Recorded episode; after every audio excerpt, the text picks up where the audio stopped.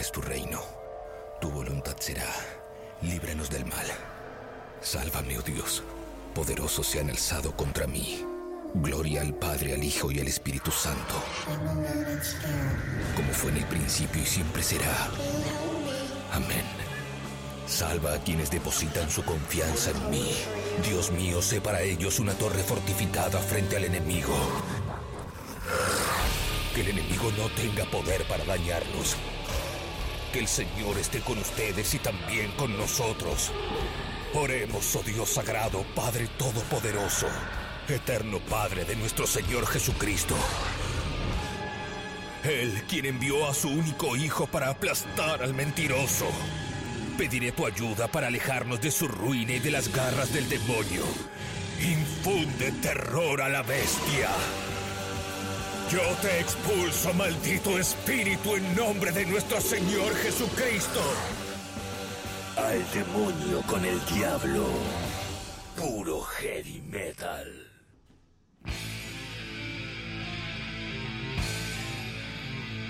¿Qué tal? ¿Cómo están? Bienvenidos a un nuevo Al Demonio con el Diablo. Como cada domingo 22 horas, estrenamos programa desde la plataforma tabernaodinlive.com.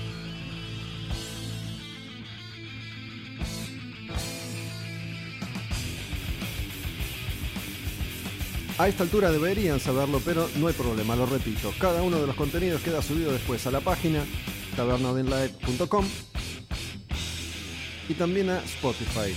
Si van a Spotify, buscan Taberna Odin Live y tienen ahí todos los episodios de Al Demonio con el Diablo. Dos horas de heavy metal por semana, estreno cada domingo 22 horas.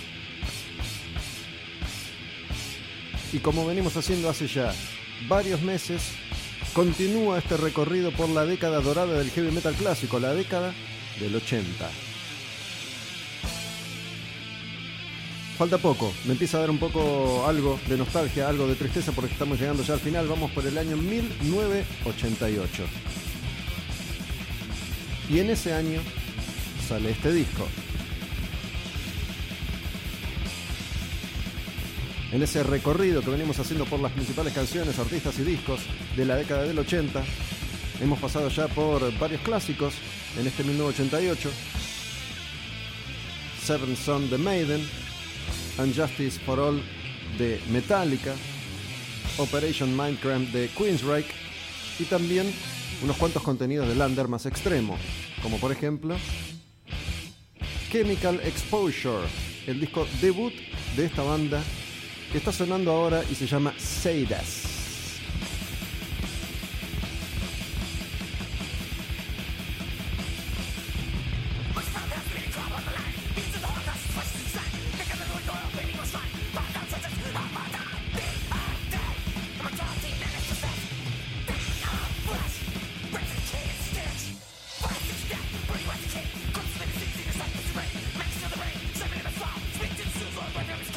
Esta canción es Undead, estamos con Chemical Exposure, el disco debut de Seidus y estamos en los inicios del death metal clásico también. Ya habían aparecido los primeros discos de las bandas importantes de aquella generación, los discos de Death, por ejemplo, a la cabeza.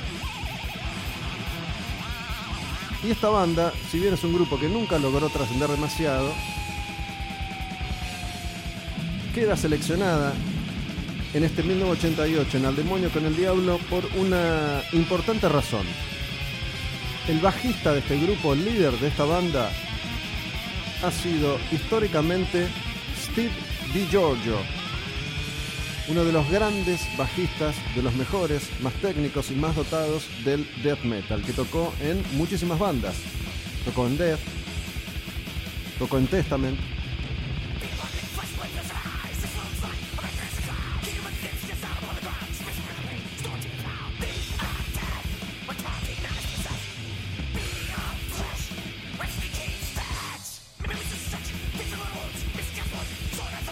Por eso me pareció que era indicado incluir a Steve DiGiorgio, que también tocó en Autopsy, en Control Denied.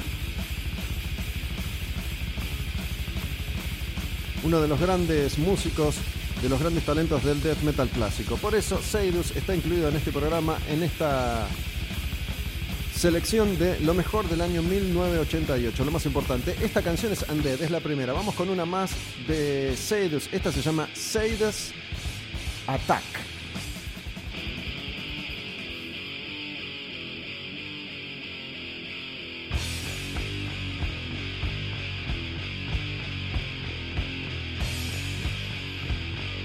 En ese momento, en los 80, había varios sellos discográficos que estaban empezando a mostrar lo que era el death metal.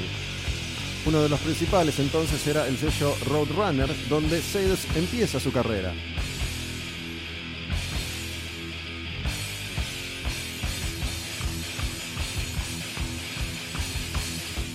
Les cuento que hoy tenemos entrevista, vamos a estar conversando con Saúl Blanch, cantante del primer disco de Rata Blanca a propósito de ese clásico del metal argentino. Hoy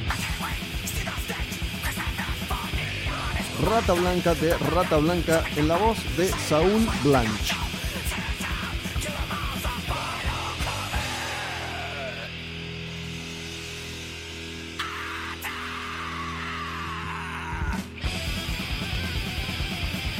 Y este grupo, este sonido, estas canciones son el perfecto ejemplo de lo que era la evolución del metal extremo, como el thrash ya le había dado paso a algo más veloz, más rápido, más crudo, más intenso, más podrido, como este Chemical Exposure debut de Seirus y esta canción que es Seirus Attack.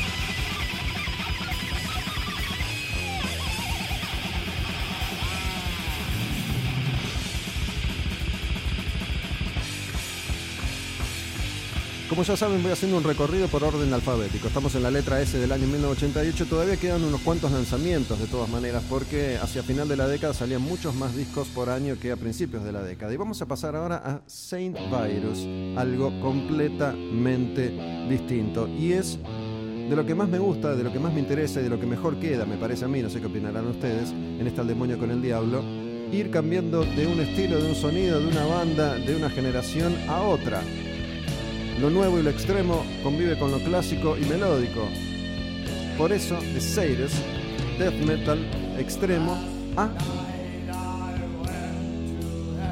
Saint Virus.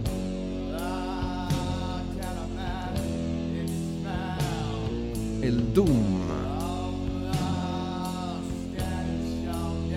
Lo lento, lo triste, lo melancólico. Y esta canción, Shooting Gallery, del disco Mournful Cries.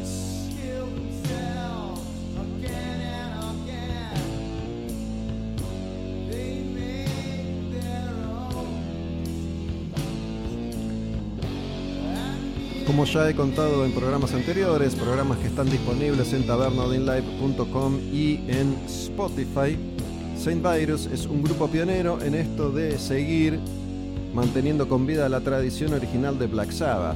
Cuando nadie tocaba ya este tipo de música, ahí estaba Saint Virus desde los Estados Unidos y la voz de un grande, Scott Wino Wainwright, para sostener este sonido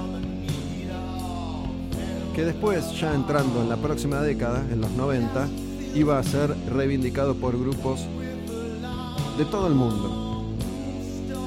Pero estas son piezas, son piedras fundamentales de ese sonido, el Doom, cuando casi nadie lo practicaba, cuando casi nadie lo tocaba y cuando casi nadie lo escuchaba.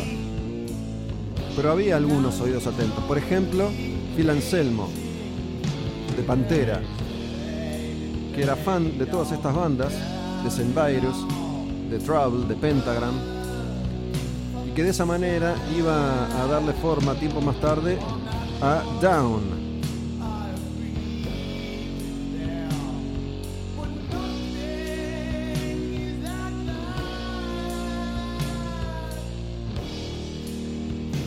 Este disco se llama Mournful Cries, Saint Virus, la banda, Shooting Gallery, la canción. Y de artistas under, de artistas ubicados en ambos extremos, lo lento, lo rápido, Saint Virus, Cyrus, vamos a pasar a la evolución de una banda ya clásica, de una banda ya legendaria, que estaba empezando a pegar la vuelta, que apostando a todo nada iba a editar un disco que se llama Destiny. Me refiero a Saxon y esta canción Ride Like the Wind. Escuchen a Saxon hace mucho tiempo.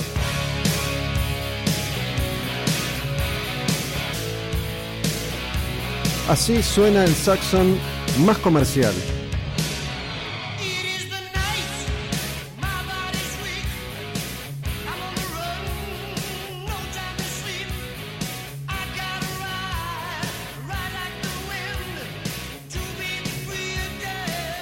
Ride Like the Wind.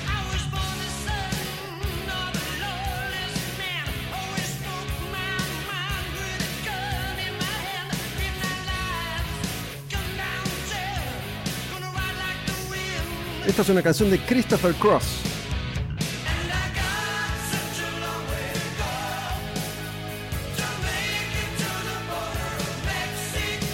Escuchen los teclados ahí de fondo. Ride Like the Wind, una canción de Christopher Cross que Saxon graba tratando de meter un éxito, un hit, porque esta es la apuesta de Saxon por pegarla en los Estados Unidos. En el año 1988 editan Destiny y el grupo inglés, pionero del metal británico, pulía un poco su sonido y aceptaba la propuesta o las indicaciones de la compañía discográfica que les decía lo que tenían que hacer para crecer, para ser más populares en Estados Unidos. El grupo accedía un sonido más pulido, más eh, producido, más accesible, un sonido entre comillas más pop. Pero Saxon venía del heavy clásico inglés, Saxon venía de codearse con Motorhead, con Maiden, Saxon venía de otra escuela, venía con otra estética y otro sonido, y el público de ellos no recibió bien este cambio de estilo, ligero pero notable. No iba a funcionar esta estrategia, Saxon no le iba a ir bien con estos discos. Iban a ayornar un poco también su imagen.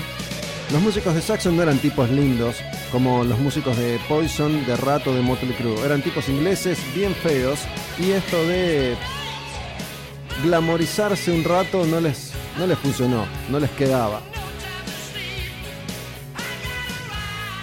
Saxon ya tenía unos cuantos clásicos en su historia, los discos que los pusieron en el mapa del heavy metal del mundo, como Wheels of Steel, Denim and Leather, Power and the Glory, Crusader, y editaban Destiny en el 88 tratando de pegarla en los Estados Unidos cuando el hard rock o el hair metal estaba de moda y la verdad es que, repito, no funcionó.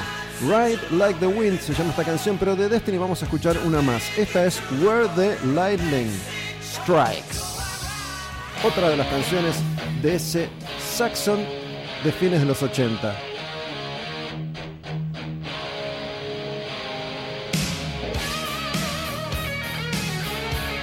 Algunas características del grupo están ahí presentes. La melodía, los arreglos, los riffs.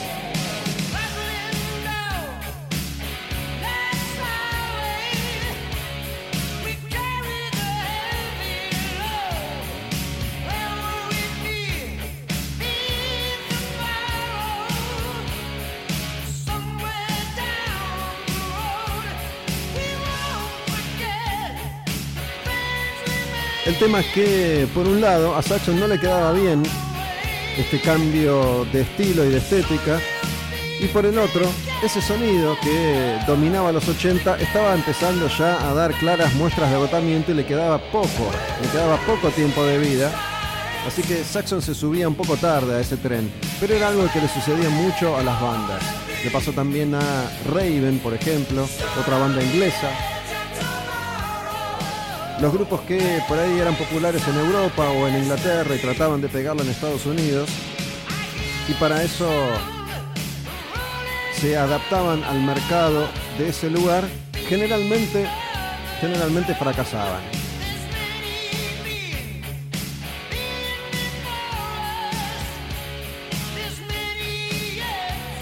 Estamos en el año 1988 al demonio con el diablo, un recorrido por esa década, la década gloriosa del heavy metal. 1980-1990.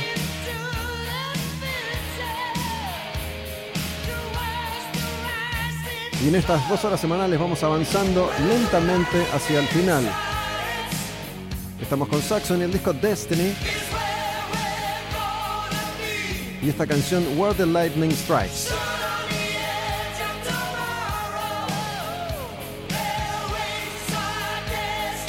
Vamos a pasar ahora a una banda que tiene algunas cuestiones en común con Saxon y otras no tanto. Una banda que ya tenía una historia larga, una trayectoria, mucho éxito, mucho más que Saxon.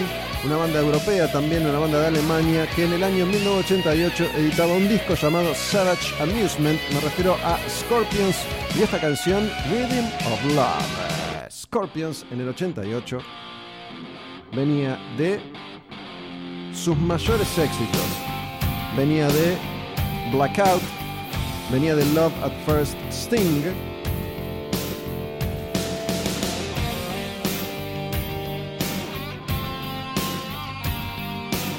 Y a Scorpions sí que le había salido bien dejar de ser esa banda que en los 70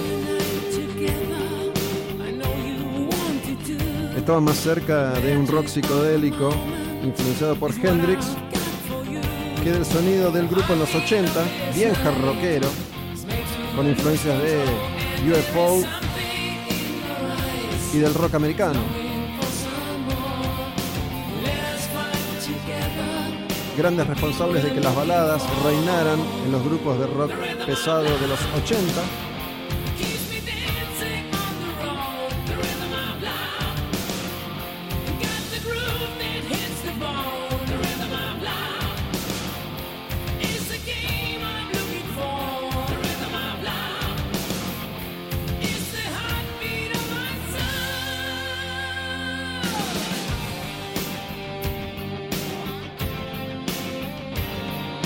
de exitazos como Bad Boys Running Wild,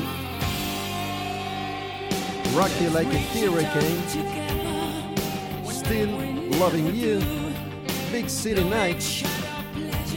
Sacan este Savage Amusement. Que la iba a bancar, pero no iba a estar a la altura.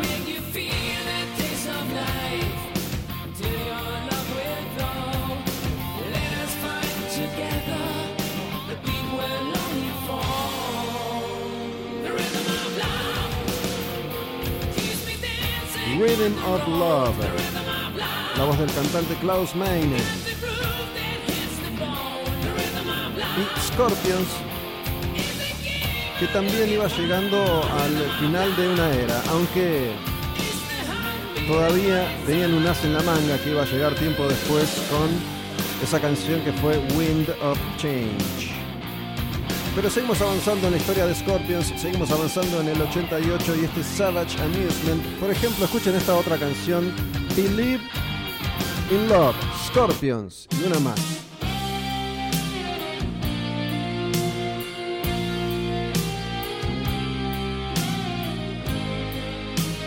La balada que le canta al amor siempre figura en los discos de Scorpions. Esta se llama literalmente Creo en el amor. Believe in Love. Al demonio con el diablo. Año 1988 y Scorpions.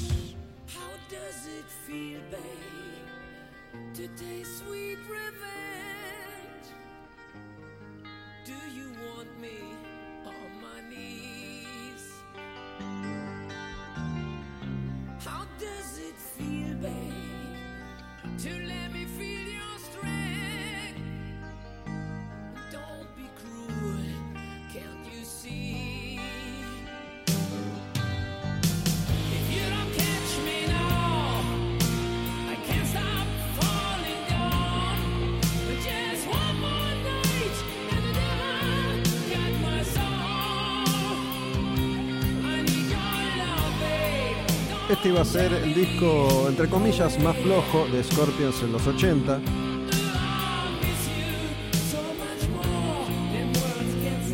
En gran medida también porque, como siempre sucedía en la historia de la música y en definitiva en la historia de la humanidad, todo lo que sube en algún momento tiene que empezar a caer un poco. A veces estrella, a veces no. Scorpions es una banda que sigue activa hasta el día de hoy, así que ha logrado sobrevivir de la mejor manera durante todos estos años.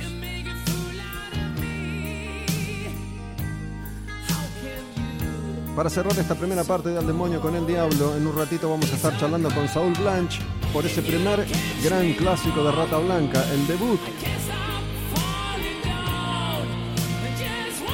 Que curiosamente sale también en este año 1988. El único disco que Saúl grabó con Rata Blanca.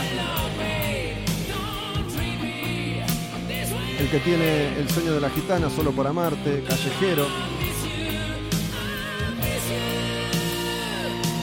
Pero antes vamos a escuchar una canción más de Scorpions, la última desde Savage Amusement, cerrando esta primera entrega 1988, hoy en Al Demonio con el Diablo. Mi nombre es Gustavo Olmedo y cada domingo a las 22 horas les traigo este programa, dos horas de heavy metal, estreno en tabernodinlive.com.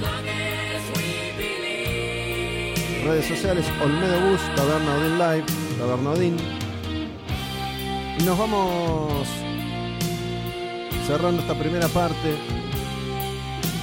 con una canción de Scorpions que está en este disco y se llama Don't Stop at the Top. Scorpions.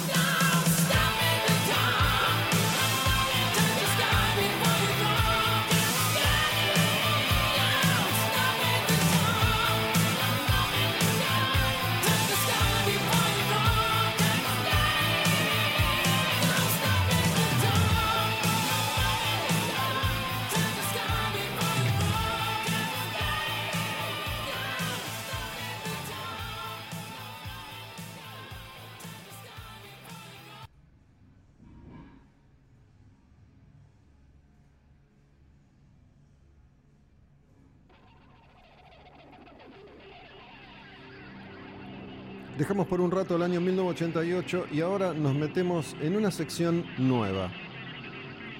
Hago una aclaración. En estos días posteé una historia en mi cuenta en Instagram, Olmedo Gus, preguntando si querían que continúe modo vikingo o que ya no siga más al aire. Hubo una ligera ventaja a favor de que continúe modo vikingo. Pero también hubo mucha gente que dijo, no, basta. Así que tomé una determinación. Modo vikingo va a seguir, pero no hoy. Vamos a darle un descanso.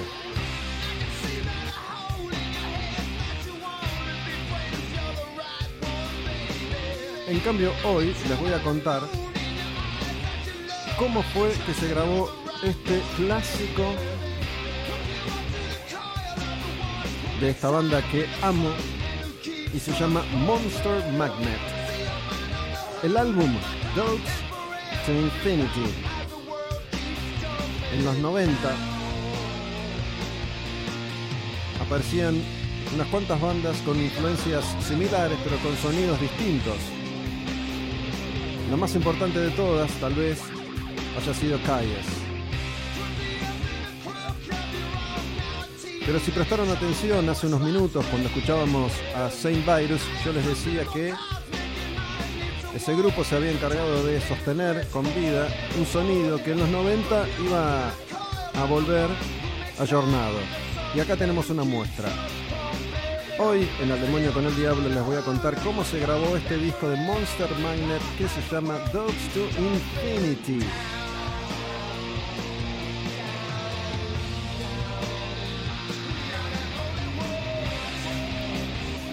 Monster Magnet es la banda de Dave Windorf, cantante y guitarrista,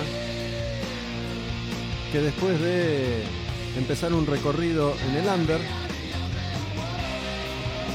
alcanzaba la gran oportunidad de meterse en la Superliga del Rock Internacional y con un presupuesto interesante, la banda se mete a estudios a registrar un disco que iba a ser su primer gran clásico, este Dogs to Infinity, que empieza con esta canción, que se llama como el álbum, Dogs to Infinity.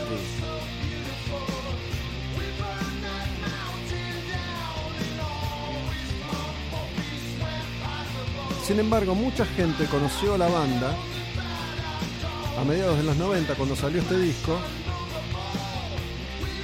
por esta canción que vamos a escuchar ahora que se llama Negasonic Teenage Warhead. Esta canción fue el single de adelanto del video.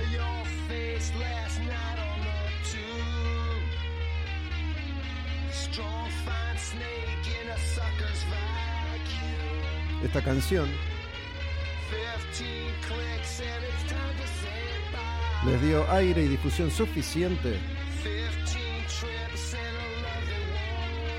como para triunfar.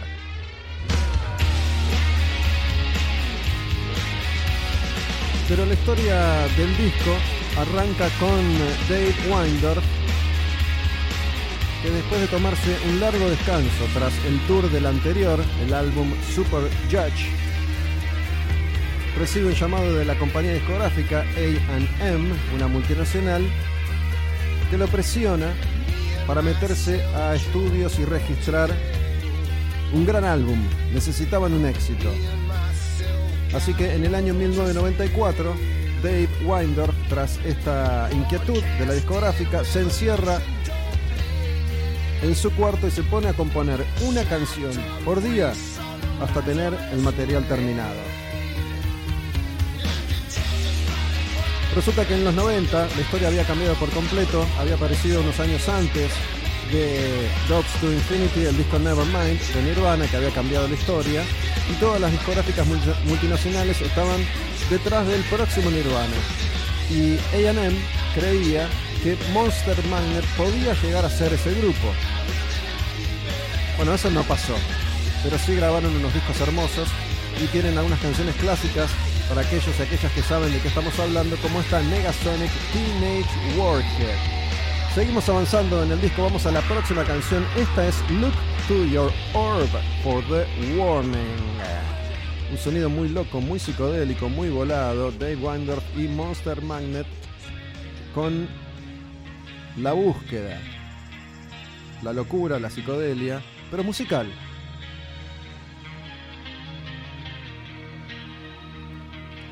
Una vez que tienen las canciones, el grupo se encierra a ensayar el material que iba a formar parte del álbum para tenerlo listo y entrar a grabar.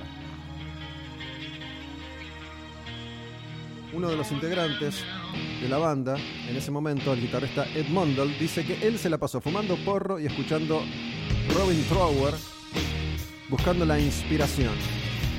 Hasta ese momento Monster Magnet grababa siempre con rapidez, entrando al estudio y sacando todo adelante en dos o tres tomas.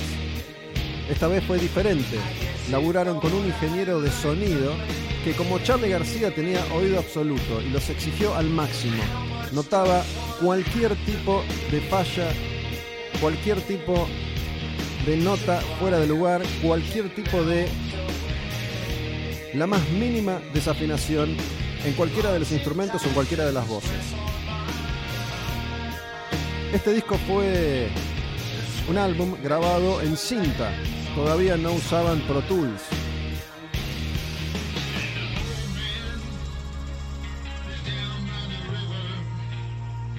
De esa manera el laburo era todavía más arduo.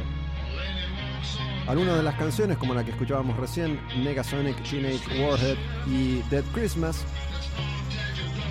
estaban completamente terminadas por Windorf antes de mostrárselas al resto del grupo.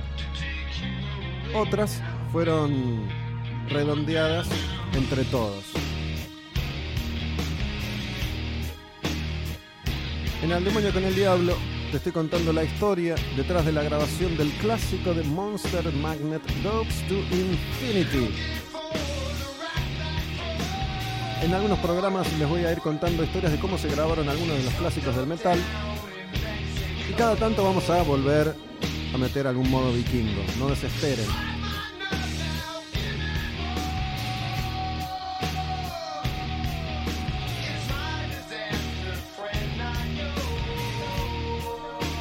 Esta que estamos escuchando se llama Look Through Your Orb for the Warning. Vamos a ir con otra. La próxima en el álbum se llama All Friends and Kingdom Come. Escúchenla, a ver qué les parece esta otra canción de Monster Magnet, que tenía como esa tradición de arrancar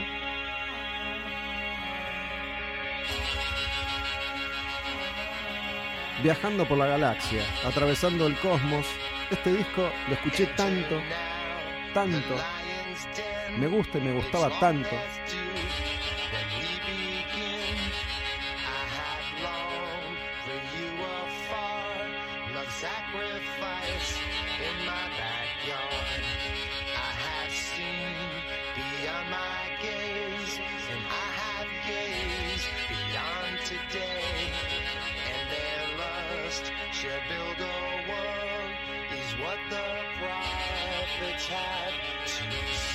All Friends and Kingdom Come, Monster Magnet y la historia de la grabación de Dogs to Infinity.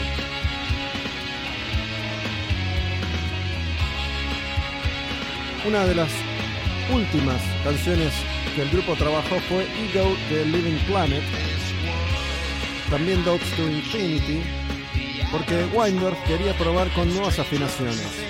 Quería lograr un sonido bien heavy, bien denso, tipo Black Sabbath, orgánico.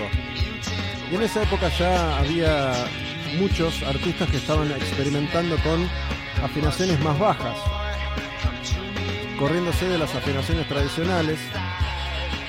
Fue una de las características que impuso, por ejemplo, Korn. Y Windorf experimentó en estos dos temas con esas afinaciones y la banda tuvo que adaptar su sonido.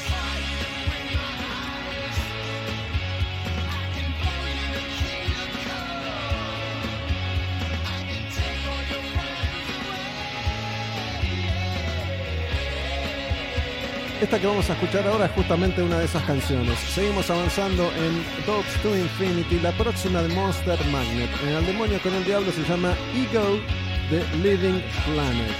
esa es una de las canciones que el grupo laburaba con afinaciones más bajas. Ego, The Living Planet, Monster Magnet en el demonio con el diablo.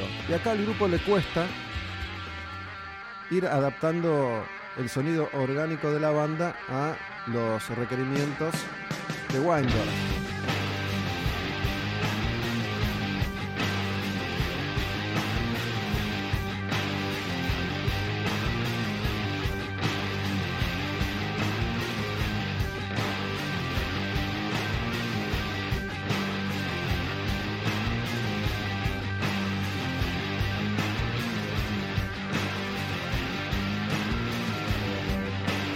Para la grabación de este disco el grupo utilizó equipamiento vintage, yendo detrás de sonidos clásicos como Zeppelin y Sabbath.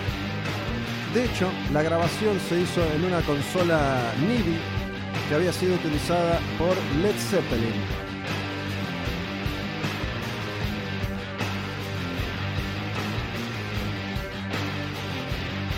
Ese amor que muchas veces sienten los músicos por equipamiento que fue utilizado por bandas legendarias en la grabación de discos clásicos y que tiene una magia particular que tratan de recapturar. Bueno, eso hizo Monster Magnet en este Dogs to Infinity. Y esta que es Ego the Living Planet, que es instrumental.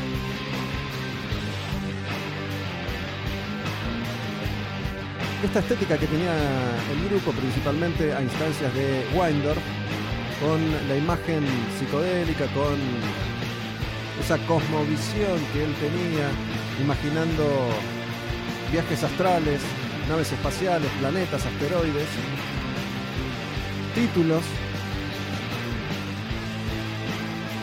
Entre medio freaks y herméticos tal vez como Rob Zombie en su estilo particular. Para las letras, Winder dice que, aunque tienen significados concretos que él conoce, su intención siempre ha sido camuflar ese contenido real con metáforas bizarras y divertidas que en definitiva solo él comprendía.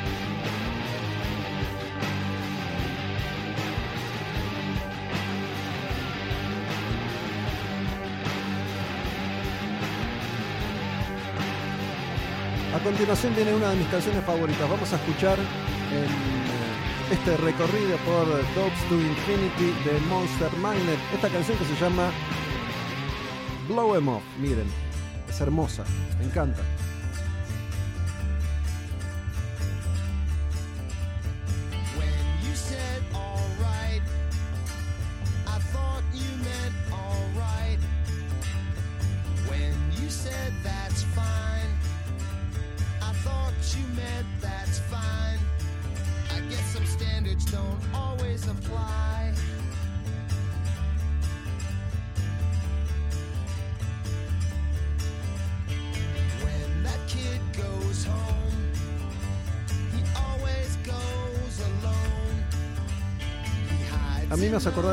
Un poco también a esa cosa Beatle o Zeppelin de experimentación con otro tipo de sonidos y otro tipo de instrumentos.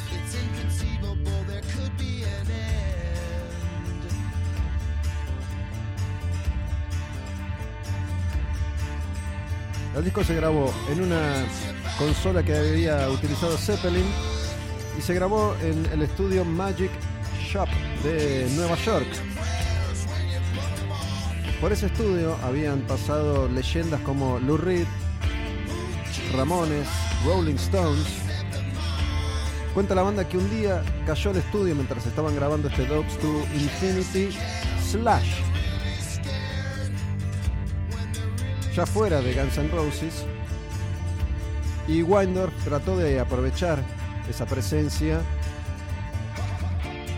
intentando que Slash grabara algo, cualquier cosa, en el disco de Monster Magnet. Pero no lo van a creer. Resulta que Slash estaba del orto y no funcionó. Slash estaba en su propio planeta cuando todavía se drogaba un poquito, no mucho.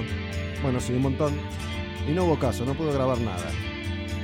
Aunque este disco tiene un sonido psicodélico como el de esta canción, por ejemplo, la banda no consumió drogas durante la grabación. Ni ácido, ni hongos, nada por el estilo. Si bien Ed Mandel fumaba porro, Wandorf tomaba alcohol, pero no mientras grababan. Wandorf había dejado atrás un poco la experimentación con cierto tipo de drogas.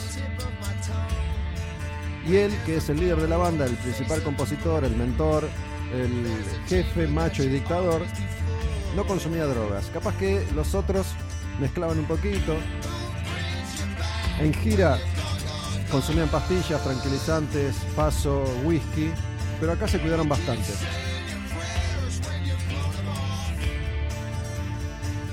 La canción que sigue avanzando en el disco, después de esta Blow Em Up, que es una de las más lindas, es una que se llama Third Alternative. La próxima canción es esta, escúchenla, estamos avanzando en Dogs to Infinity y te cuento cómo se grabó este clásico de Monster Magnet que salió originalmente en el año 1995. La grabación se hizo en el 94.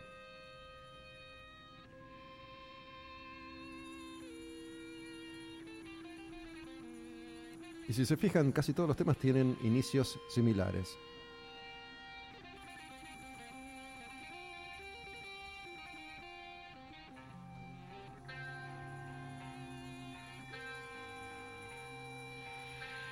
Acá comienza mi etapa favorita de Monster Magnet con Dopes to Infinity y durante unos cuantos años, durante este disco y el próximo, que se iba a llamar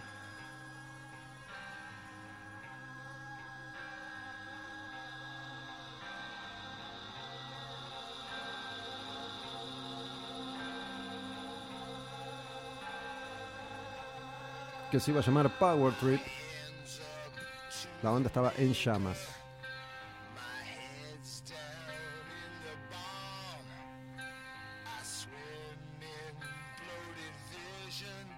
Esta es Third Alternative. El que tuvo algunos inconvenientes fue el bajista de la formación de aquel entonces, Joe Calandra, que tenía problemas personales, una relación con una mujer que llevaba mucho tiempo y estaba estaba en en un momento que lo ponía frente a una encrucijada. Estuvo medio ausente en la grabación, en las sesiones de Dogs to Infinity. Por lo tanto, no grabó demasiado. Toca el bajo en algunas canciones, en algunos fragmentos, pero el bajo en realidad fue registrado por los demás integrantes de Monster Magnet, especialmente por el guitarrista Ed Mundell. Además, Calandra estaba flayado justo en las sesiones de Dope pensando que tenía cáncer. Se ve que le agarró una paranoia medio extraña y pensó que tenía cáncer. No tenía cáncer.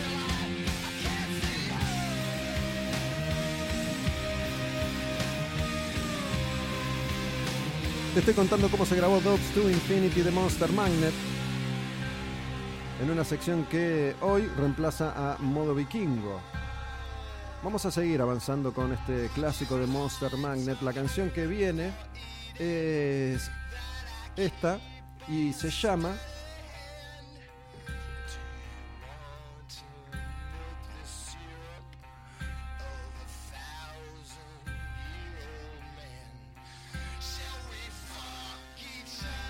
I Control, I Fly. Esta roquea de movida, roquea de entrada.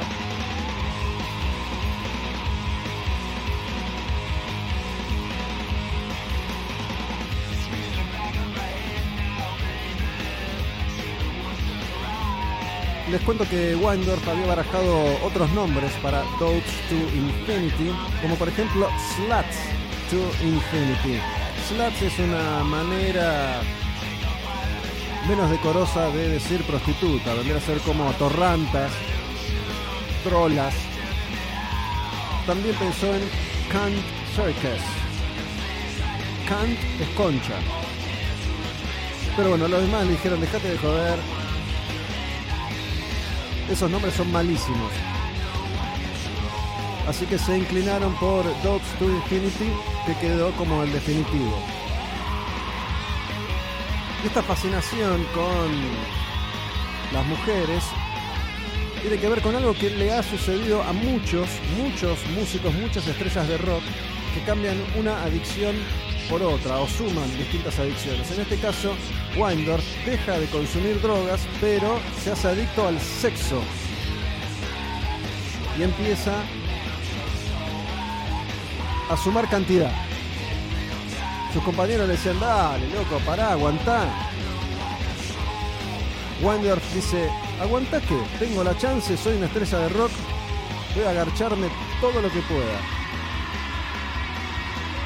Además parece que hubo una confesión y resulta que cuando era adolescente Windorf era gordo y las mujeres no le daban bola, era medio solitario, entonces ahora que estaba en forma y era una estrella de rock, se desquitaba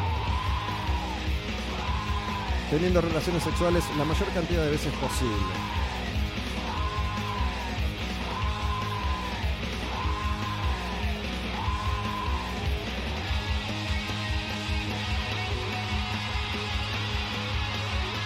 Una vez que el disco estuvo terminado, sale como anticipo la canción que escuchamos al comienzo, Negasonic Teenage Warhead, Warhead, perdón, Negasonic Teenage Warhead, y cómo funciona, en radio empieza a sonar, la compañía le dice, dale, toma, haz un video, y tienen un presupuesto ilimitado en ese momento.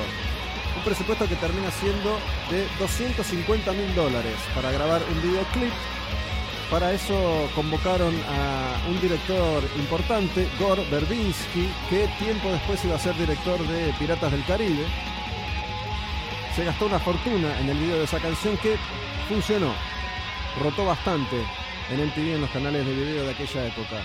La próxima es King of Mars. Esta es una de mis favoritas. Escuchen esta canción. King of Mars es hermosa. Es una canción que estuvo entre mis preferidas de este Dopes to Infinity durante mucho tiempo. Iba a ser uno de los cortes de difusión hasta que se decidieron por Negasonic Teenage Warhead. Grabaron el video de 250 mil dólares disfrutando de un momento irrepetible para la industria de la música y para bandas como Monster Magnet. En esto de tratar de conseguir y de encontrar al próximo Nirvana, muchos grupos tuvieron la oportunidad de disfrutar aunque no demasiado. Porque la compañía nunca te regala nada, siempre te lo va a cobrar.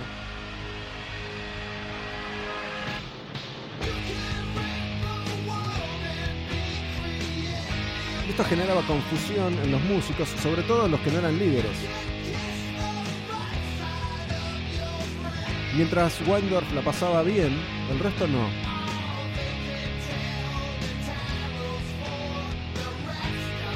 Gracias a este disco viajaban en limusina, tocaban para miles de personas, iban a MTV, les hacían entrevistas. Cuando estaban en actividad como grupo parecían haberse subido a la cresta de la ola, pero después cuando terminaba la gira y se volvían a su casa, no tenían un mango y tenían que regresar a laburos como pintar casas o preparar hamburguesas en hamburgueserías. Seguían siendo pobres. Y esta es una historia que se ha repetido siempre en la historia de la música. No importa lo que uno fantasee acerca de muchos músicos, suele suceder que no todo lo que brilla es gold.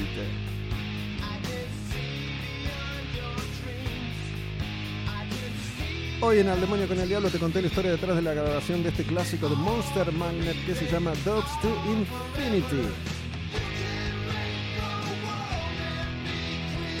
Esta es King of Mars, Rey de Marte. Disco de 1995.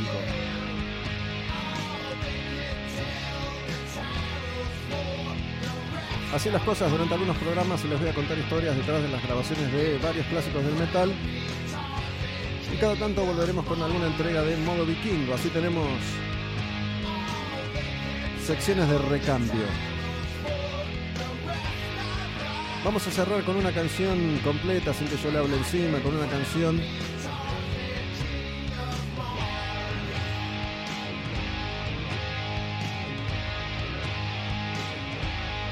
que está sobre el final del tracklist de este Dogs to Infinity. Y después de Monster Magnet, sí nos vamos a meter con Saúl Blanche y la historia detrás de la grabación de ese primer disco de Rata Blanca, ese disco que se llama Rata Blanca en clásicos del heavy metal argentino, hoy en Al Demonio con el Diablo. Espero que hayan disfrutado esta historia detrás de la grabación de este disco, que es hermoso. El motivo es, además de entretener, incentivar a aquellos y aquellas que por ahí no conocían a esta banda y se hayan enganchado con esta música. Investiguen este disco, investiguen los otros. Recomiendo Super Judge, este obvio, Dogs to Infinity y Power Trip, como para arrancar, después ves. Vamos con la última, cerramos con esta que se llama Dead Christmas. Escuchen esta canción que es una belleza. En minutos nada más, seguimos al demonio con el diablo. Saul Blanche hablando de Rata Blanca, el disco debut de la banda de Walter Jardino.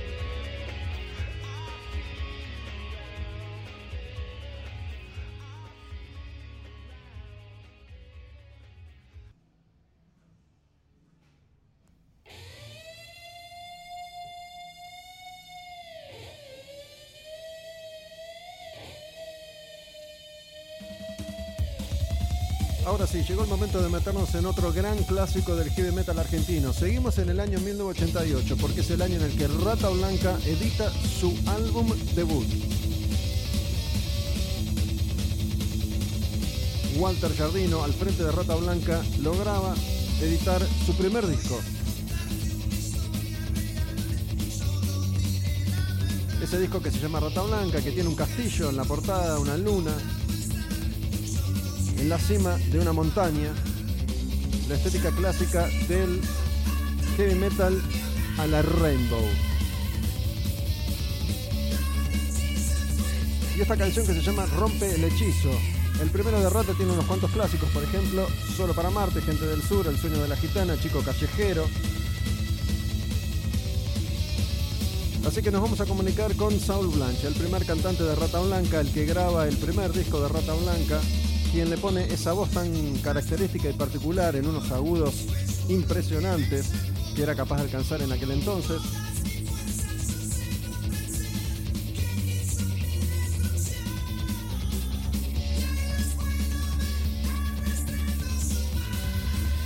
Seguimos en Al Demonio con el Diablo, estreno domingos 22 horas desde tabernaudinlive.com.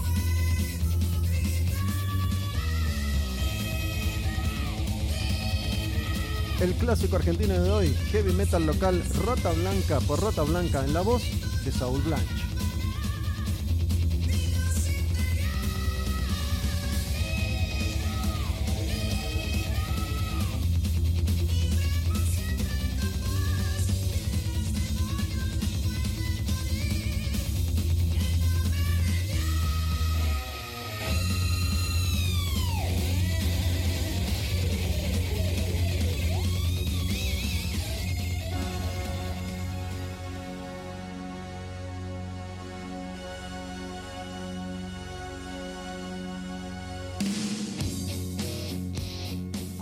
Haciendo domingo domingo, estamos repasando algunos de los clásicos, algunos de los discos clave en la historia del heavy metal argentino.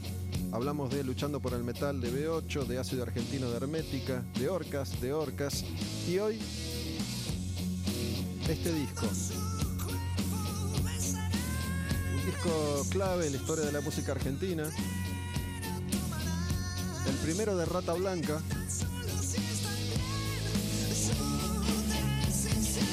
año 1988.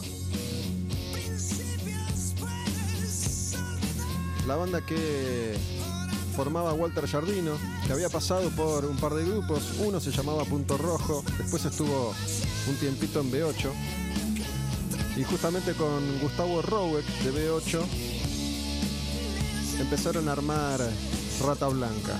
Y en ese primer disco, la voz, esta voz, esta primera canción, La misma mujer, es de Saúl Blanche. Saúl había estado en un grupo que fue pionero en la música pesada, incluso anterior a Riff, que se llamaba Plus, y llegaba para grabar el primer disco de Rata. Y estoy comunicado con Saúl Blanche. ¿Cómo andás, Saúl, tanto tiempo, loco? ¿Qué tal, Gustavo? Che, un gusto conversar con vos.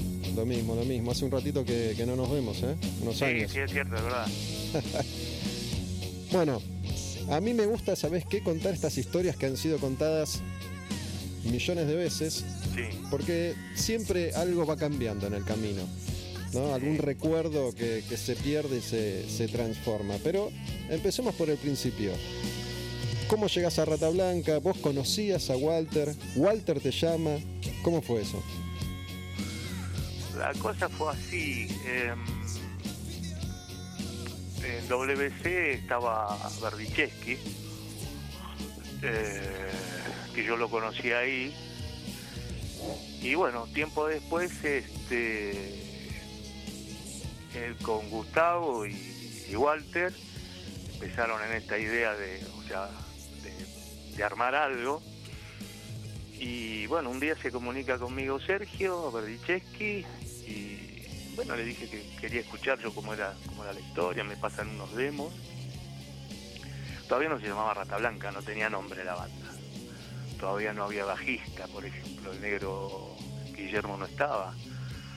Así que bueno, empezamos ahí a, armar eso y a, darle forma a los temas que tenía Walter y, bueno, yo ir este, empapándome de la historia y a formar esa, esa primera parte, ¿no? Saúl, si, si bien recuerdo, tengo entendido de, hablar, de haber hablado con ustedes, con Walter muchas veces, en, en, esos, en esas primeras semanas, meses de esto que termina siendo Rata Blanca, pasaron muchos cantantes, ¿no? Incluso tengo entendido que vos entraste a la banda, te fuiste y volviste. ¿Fue así? Sí, es así. Claro. Este, no sé cuántos pasaron en ese momento. Yo sé que para el disco estaba Chito Molina, eh, que no sé qué, cuál fue el, problema realmente que tuvo, que no, no pudo cantar. Y bueno, eh, la compañía apretaba un poco para solucionar el problema inmediatamente y, bueno, me vuelven a llamar un año justo después, justo un año después de, de mi partida, ¿no?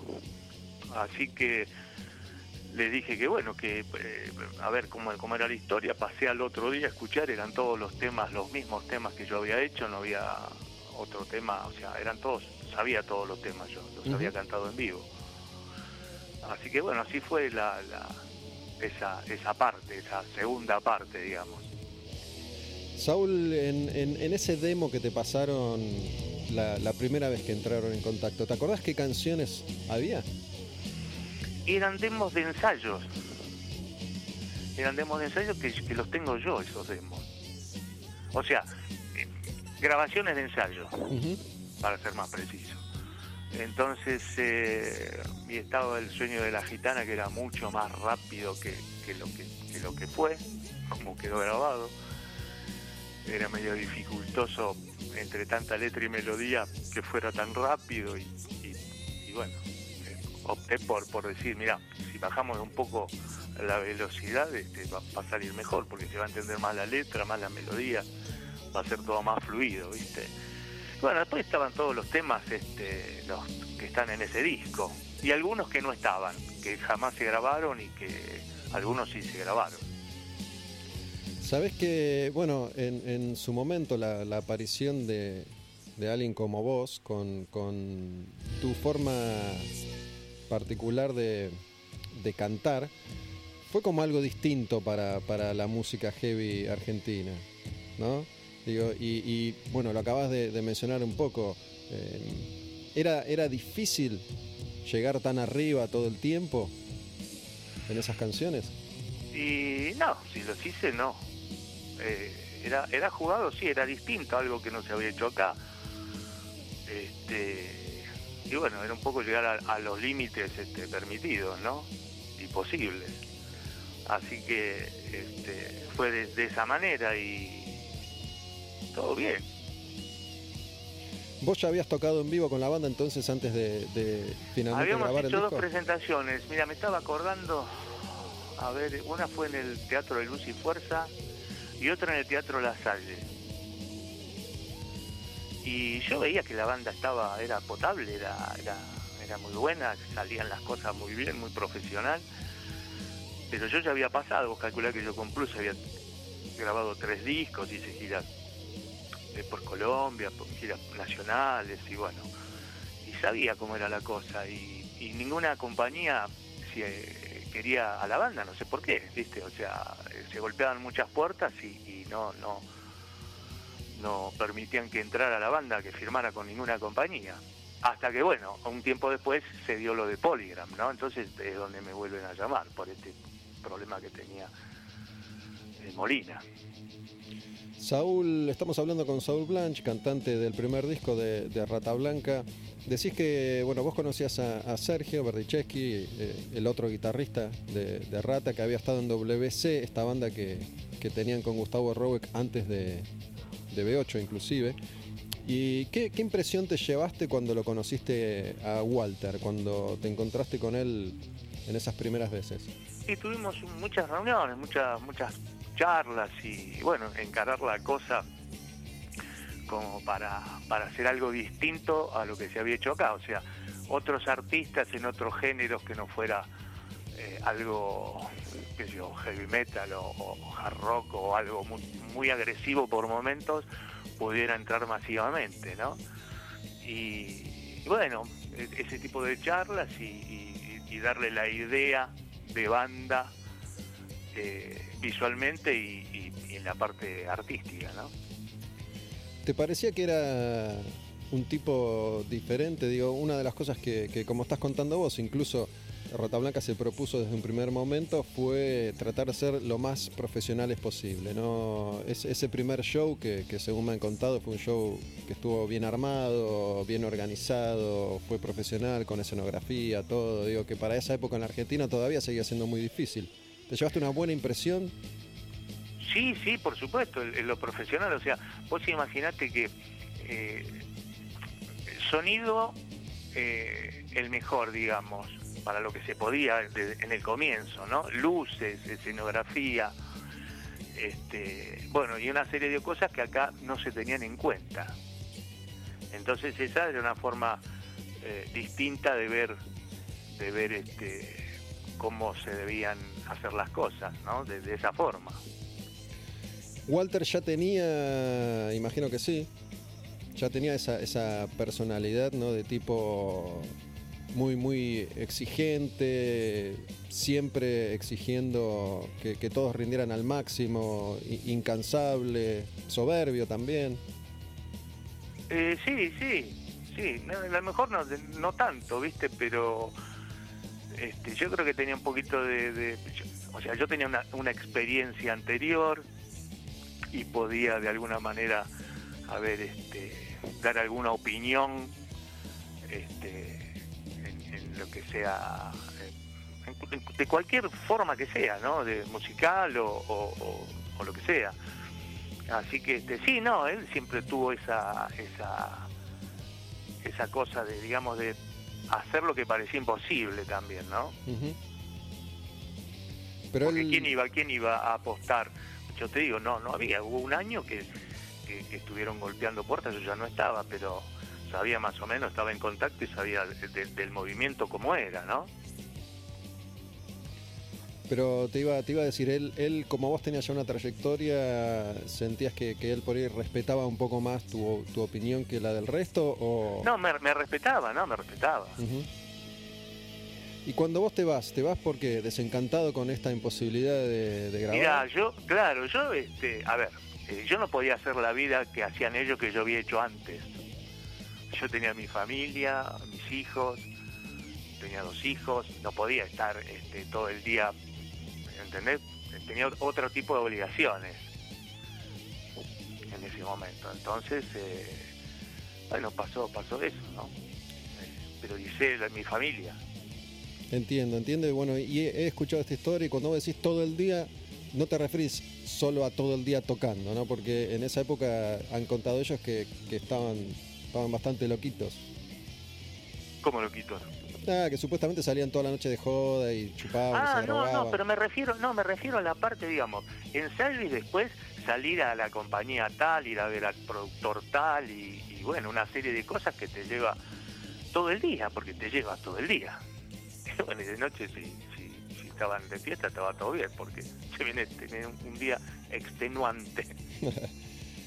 ¿Y cómo, cómo fue la grabación? Mira, la grabación yo te puedo decir mi, parte, porque cuando yo voy ya estaba todo grabado, faltaban solamente alguna guitarra, me parece, del tema instrumental de Walter, pero lo demás estaba todo listo ya.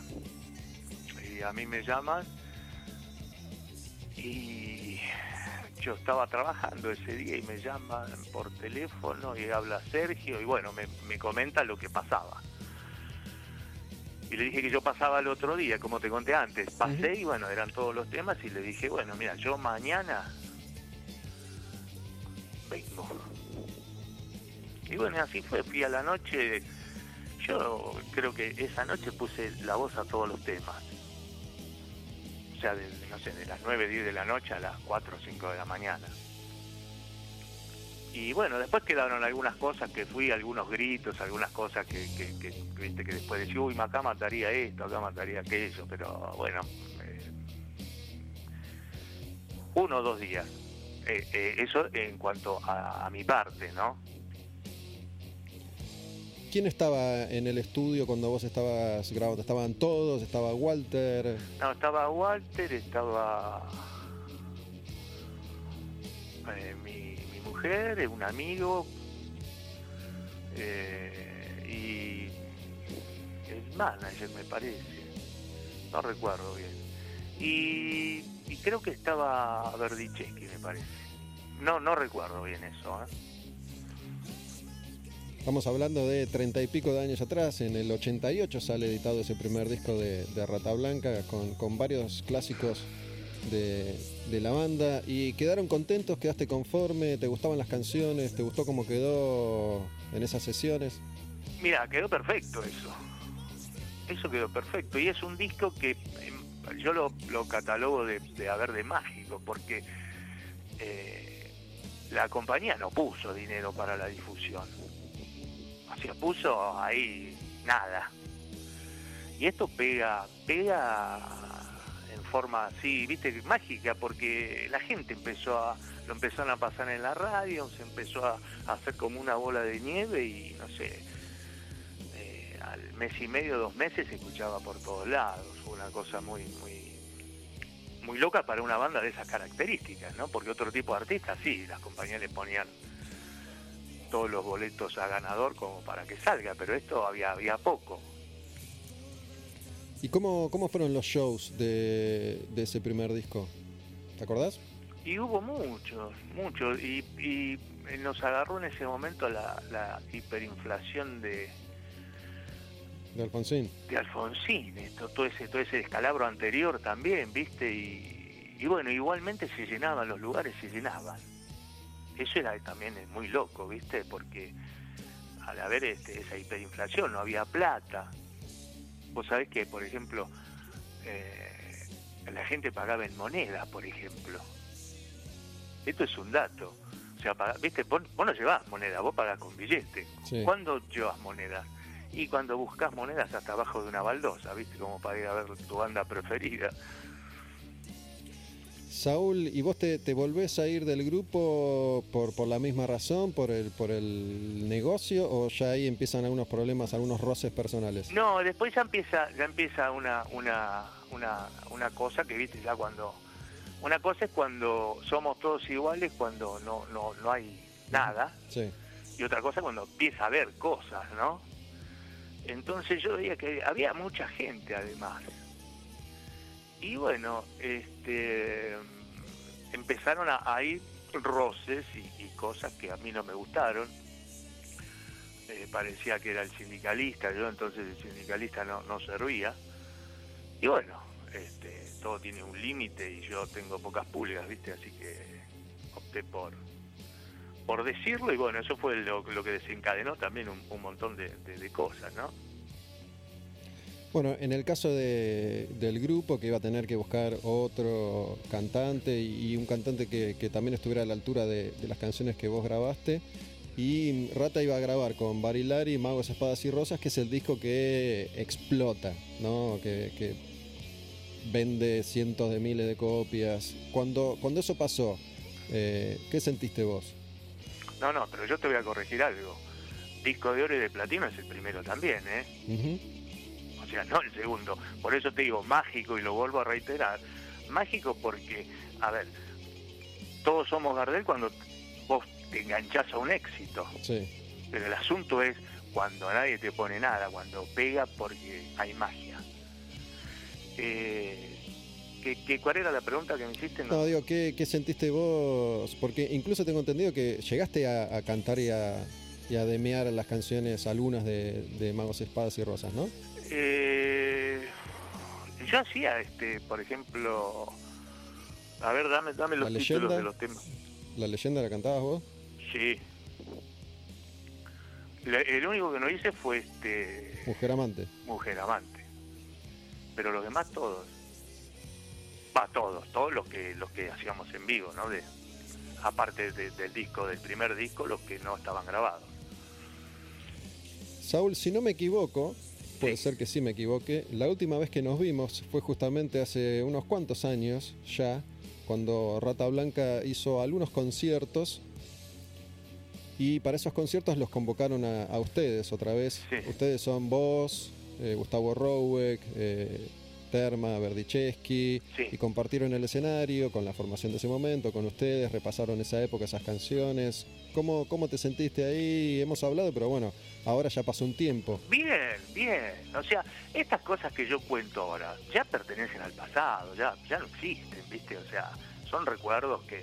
Y después, cuando se hizo eso, se hizo con mucha naturalidad, con mucha tranquilidad y todo el mundo relajado y todo muy bien, ¿viste? Sí, fueron lindos shows. Estuvieron buenos. Sí, yo los disfruté mucho, la verdad que, me gustaron mucho. Saúl, te mando un gran abrazo, que estés muy bien, muchas gracias. ¿Y mm, en qué, en qué andas, andas vos? Sé que, sé que están haciendo un, un documental sobre un poco tu historia y la de Plus. Claro, sobre todo la de Plus, ¿viste? Y sí, estamos, bueno, ahora ahora con, con este tema cortamos, ¿viste? Pero lleva mucho tiempo, yo tengo mucho material, muchas fotos, mucho, eh, muchas cosas, ¿viste? Y estoy juntando todo eso y bueno, ahora se cortó, pero bueno, lo vamos a seguir y bueno, en algún momento te lo voy a comunicar. Dale, dale, Saúl, te mando un abrazo, muchas gracias. Bueno, no, gracias a vos, che. Abrazo, Saúl. Chao, chao, gracias. Saul Blanche, cantante del primer disco de Rata Blanca. Yo les decía antes de arrancar en, la presentación que Saúl había estado en esta banda, Plus. Les recomiendo que escuchen porque es una banda que en los 70 acá en Argentina ya estaba haciendo un hard rock bastante, bastante pesado, antes que Riff incluso. Y este documental que se está armando, como se arma todo acá en Argentina, ¿no? De a poco, con esfuerzo y sin rédito, tiene que ver con esa historia, la historia de, Plus y de un cantante como Saul Blanche, que grabó este primer disco clásico de Rata, de Rata Blanca que tiene, tiene canciones que todavía hoy el grupo puede llegar a tocar en vivo, como Solo para Marte, Rompe el Hechizo, El Sueño de la Gitana y uno de los clásicos más grandes de la banda, que es Chico Callejero. ¿no? Creo que los tres grandes, grandes clásicos de la banda son Chico Callejero, La leyenda del Hada y el Mago y Mujer Amante, estos dos que están en el siguiente disco, Magos, Espadas y Rosas. Y realmente, yo no soy cantante, pero después de hablar tantos años con cantantes, sé que es muy difícil cantar estas canciones y sé que a Adrián Barilari le ha costado mucho poder cantar estas canciones y hacerlo bien porque también es un, es un gran vocalista y un tipo muy, muy exigente. Pero esa iba a ser otra historia para la banda. En este primer disco todavía estaban de alguna forma buscando un sonido definitivo que iba, que iba a tomar forma con, con magos, espadas y rosas. ¿no? Este disco todavía tiene algunos toques de, de otro heavy metal. ¿no? Me acuerdo que que a ellos en ese momento les gustaba mucho Judas, Judas Priest, Accept. Después iba a notar más la influencia de, Deep Purple y sobre todo de Rainbow.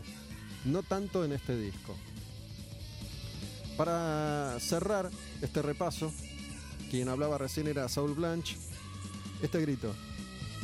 Ahora va a venir este grito en una vuelta próxima que sé que es muy difícil y he hablado con Barilari sobre ese grito en particular. Vamos, a esperarlo, vamos a esperarlo.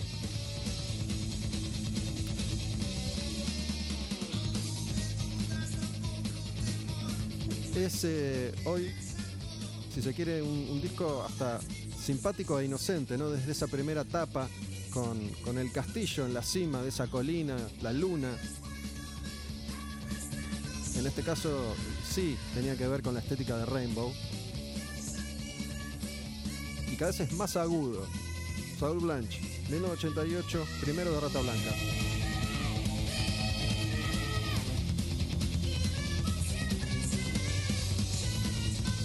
He estado en ensayos y en shows en vivo de Rata Blanca y he visto a Barilari tomar aire y concentrarse para ese gritito. Escuchamos una canción de, Rata Blanca, un clásico que se llama El sueño de la gitana, primer disco de Rata. Seguimos repasando algunos clásicos. Esta canción es hermosa, disfrútenla. Al demonio con el diablo, domingos 22 a 24 en radiocantilo.com. Así pasó otro clásico del heavy metal argentino, disco debut de una de las mayores y mejores bandas de música pesada de este país, con un tipo que ha sido y es amado y discutido, Walter Jardino, pero un tipo distinto, diferente, que se atrevió, lo dijo Saúl recién. Presten atención a esto, es importante. Se atrevía a hacer posible lo imposible.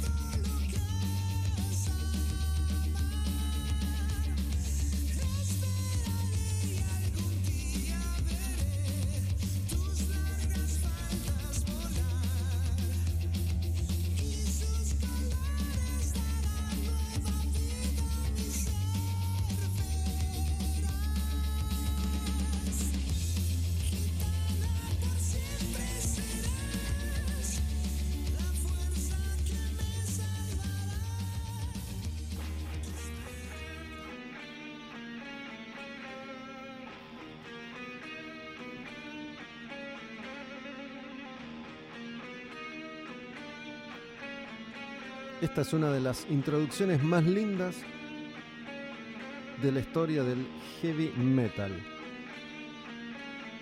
En el último trayecto de hoy, en Al Demonio con el Diablo, como en cada programa, retomamos ese sendero, la década del 80, en el heavy metal clásico, y esta vez 1988, año en el que esta banda, Slayer, editaba otro clásico de su discografía South of Heaven.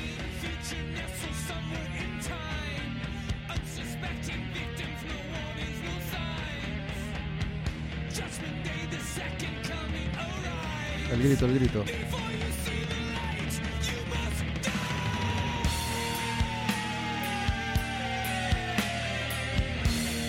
Te amo Slayer desde siempre y para siempre. Una de mis bandas favoritas de todos los tiempos, una de las mejores bandas en vivo que he tenido la suerte de ver tantas, tantas veces. Slayer en El Demonio con el Diablo. Y este tema que se llama como el disco Al Sur del Paraíso, South of Heaven. Año 1988, el grupo venía de editar en el 86 Raining Blood, para muchos su obra maestra.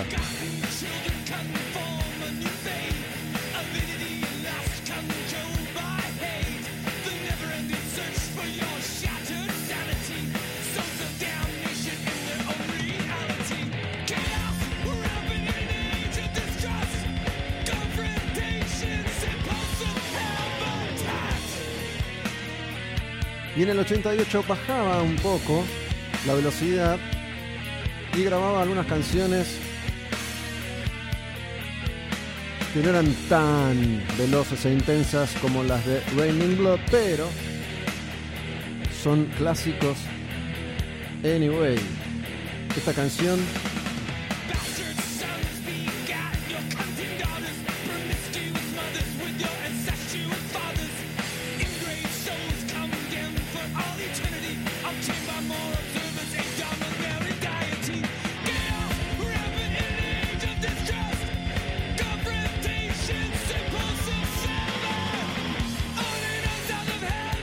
canción se llama South of Heaven y es una obra maestra del heavy metal. Estamos en el año 1988, recorrido final de este al demonio con el diablo hoy.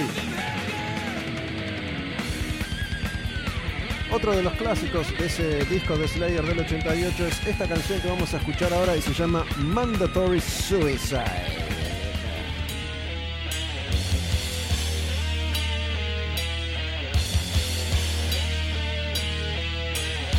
Ven que hay un correlato entre una canción y otra. Comienzos a medio tiempo.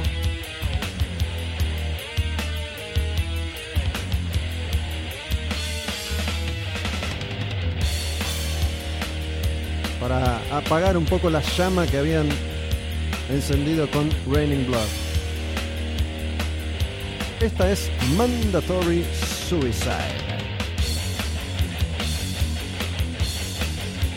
Y ese estilo bien a la Slayer con mucho, mucho riff ya desde el comienzo de cada tema.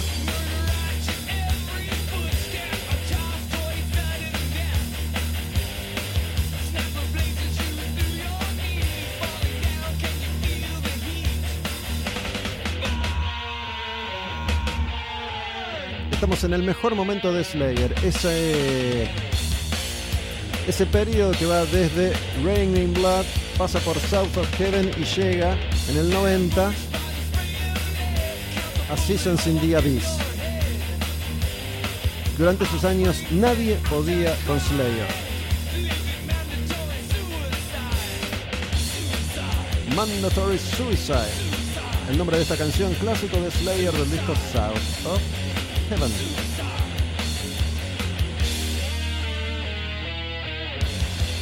Y este disco tiene una canción que vamos a escuchar ahora, y no es una canción de Slayer, sino que es un cover. La próxima canción de este disco es de Judas Priest. Escuchen la versión de Slayer de Dissident Aggressor, South of Heaven y un clásico del heavy clásico, un clásico de Judas en la versión de Slayer.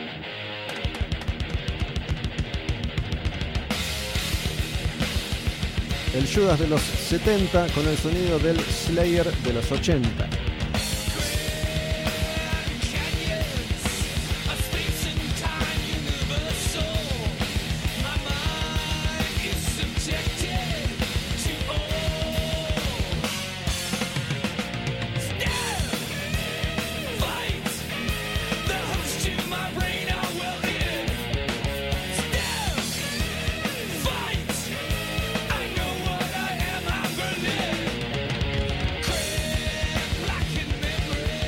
A esta altura de la historia de la humanidad, por lo menos para todos nosotros, los que hoy en día habitamos este planeta,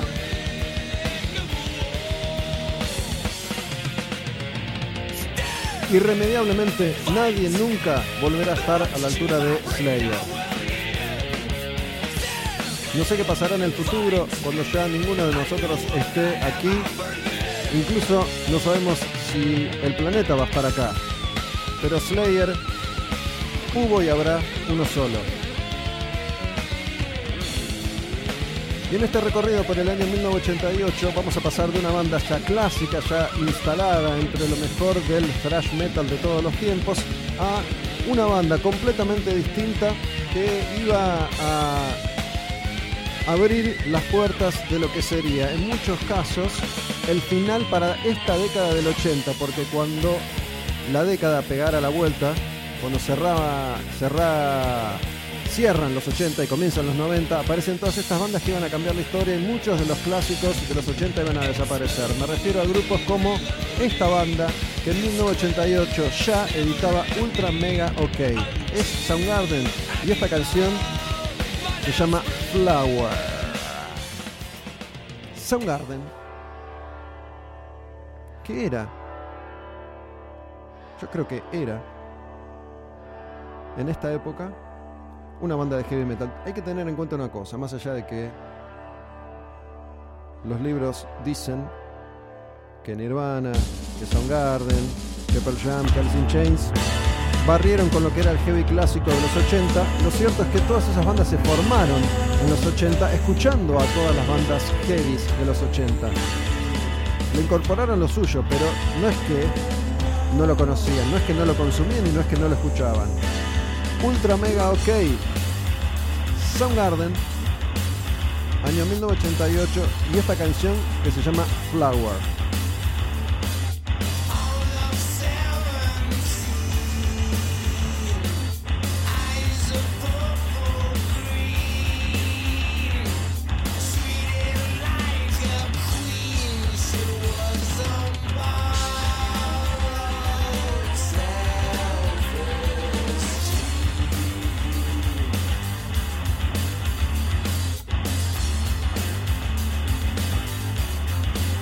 Primer disco de la banda y está claro que Black Hole Sun no es.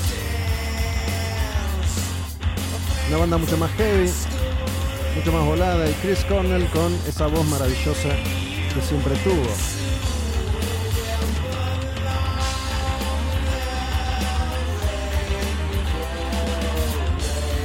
Seguimos avanzando entonces, estamos con Soundgarden Ultra Mega, ok, esta canción se llama Flower y la próxima, la próxima es Lightning. Escuchen esta otra canción de Soundgarden de Ultra Mega OK del año 1988. De Slayer a Soundgarden, de Flower a Smokestack Lightning.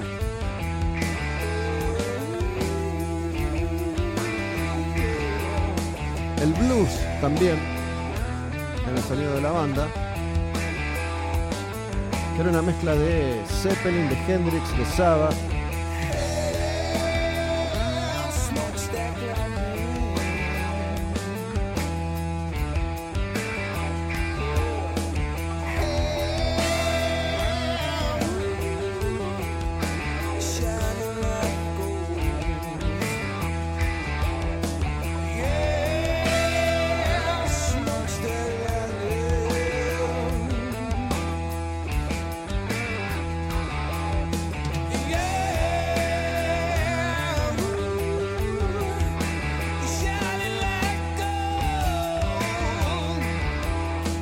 ¿Quién iba a saber que en el 88, cuando aparecía Soundgarden en el mapa de la música internacional, iba a ser uno de los responsables de, entre comillas, porque eso no sucedió realmente, pero iban a ser uno de los responsables de barrer con todo lo anterior. Todas esas bandas que hemos estado escuchando a lo largo de todos estos programas, en todos estos meses, de los 80, de pronto iban a ser ignorados y defenestrados. La mayoría iba a tener su revancha años más tarde, así sucede, o así sucedía. Los ciclos de la música, igual que los ciclos de la vida. El principio del fin del principio del fin.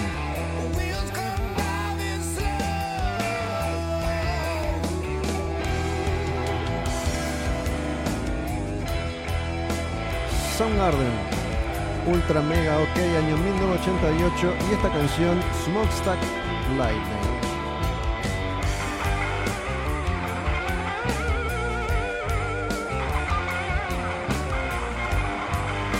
Y si seguimos recorriendo el 88, vamos a llegar ahora a otra banda.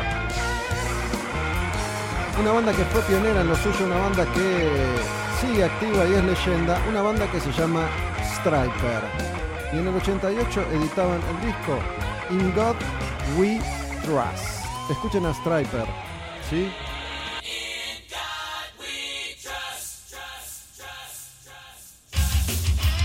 Creemos en Dios. Striper fue la primera banda de metal cristiano en lograr trascendencia mundial. Fue en esa década, en el 80, en los 80. Y este disco, In God We Trust. Striper en el demonio con el diablo.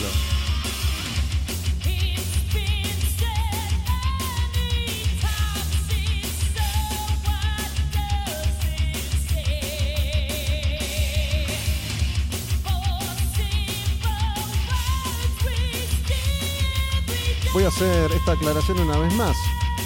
Al demonio con el diablo viene de To Hell with the Devil. To Hell with the Devil es un disco, una canción de Striper. Al demonio con el diablo, To Hell with the Devil.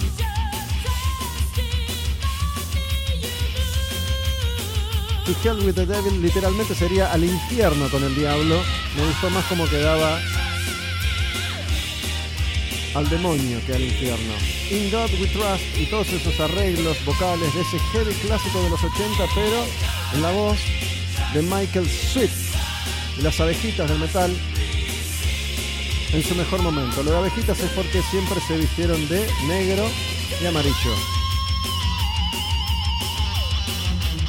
Esta se llama In God We Trust, pero escuchemos otra canción de ese disco de Striper, una que se llama Always There for You, que si no me equivoco es una canción que baja un poquito la intensidad y continúa por el camino del Señor. Always there for you.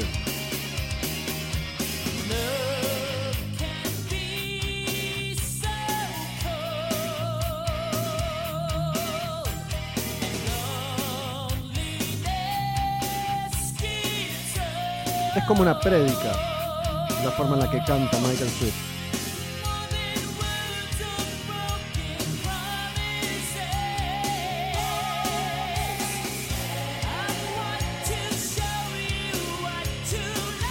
Siempre hay para vos. Always there for you.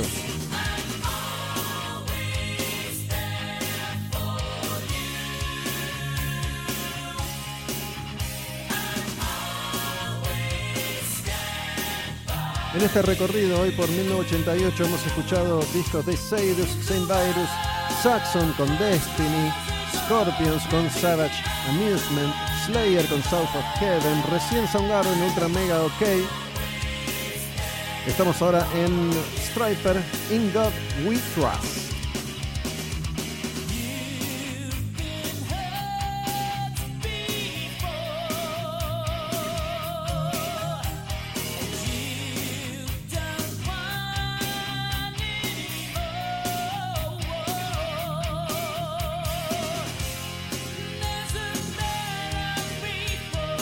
Y vamos a pasar de Striper a otra banda, una banda que no tiene nada que ver, a una banda que también estaba en un momento bisagra. Esa banda se llama Suicidal Tendencies y esta canción es Pledge Your Allegiance. Escuchen a Suicidal en el 88 y el disco es I Will, I Love Tomorrow. ¿Cómo voy a sonreír? ¿Cómo voy a reír mañana? Con este disco, Suicidal empezaba a tender ese puente entre sus orígenes hardcore punk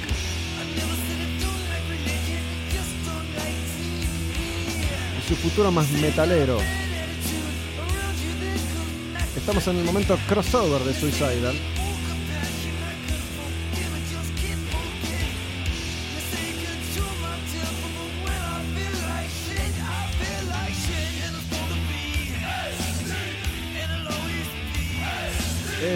ST, las iniciales de Suicidal Tendencies, ST. Mike Muir, el cantante, una leyenda del punk. Tipo muy inteligente, gran compositor, una imagen que quedó ya en la historia, esa bandana, su marca registrada.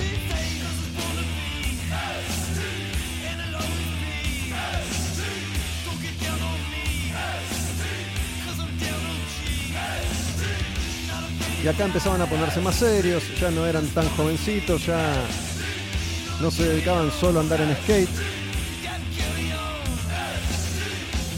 sino que empezaban a bajar línea con How Will I Love Tomorrow, este disco del 88. Pledge Your Allegiance. Pero la canción que a mí más me gusta de este disco es justamente la que le da nombre, se llama How Will I Love Tomorrow. How will I love tomorrow when I can't even smile today? Me encanta esa frase. Es una canción más, más melódica.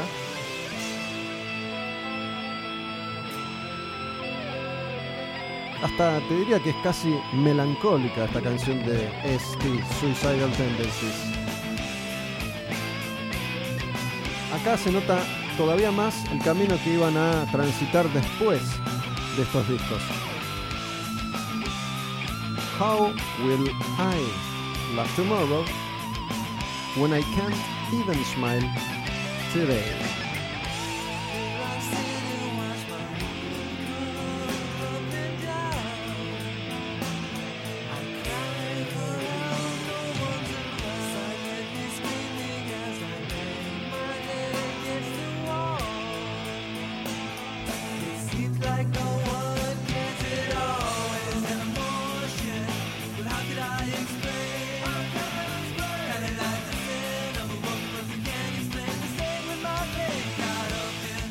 Este es el tercero de Suicidal, después de Suicidal y Join the Army.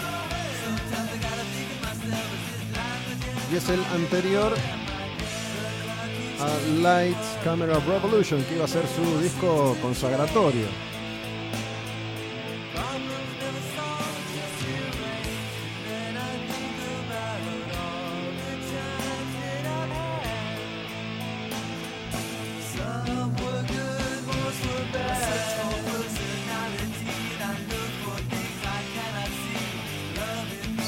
Gusta el Suicidal más crudo, punk y veloz, me encanta este, más melódico. Y la ironía de esta frase y de este título.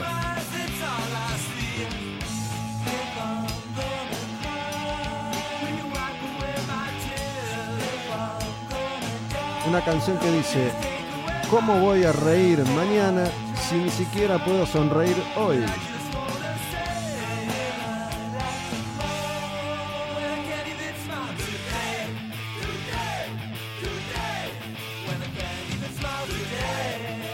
Cuando ni siquiera puedo sonreír hoy, hoy, hoy. Suicidal Tendencies en otro paso por el demonio con el diablo en el año 1988. Y vamos ya derecho al último disco de hoy. De Suicidal cerramos la S y arrancamos la T, que en el 88 empieza con Testament y esta bomba atómica Into the Pit. Testament, del disco The New Order, el segundo. Para muchos, el clásico de Testament. Into the Pit. Año 1988. Testament.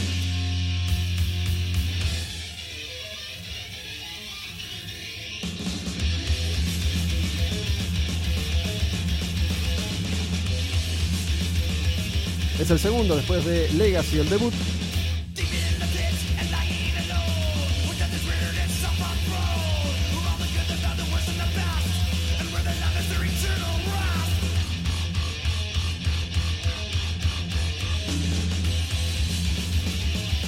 Y Testament ahí a la cabeza de la segunda ola del thrash metal de la Bahía de San Francisco, junto con otros grupos como Death Angel, por ejemplo, Violence,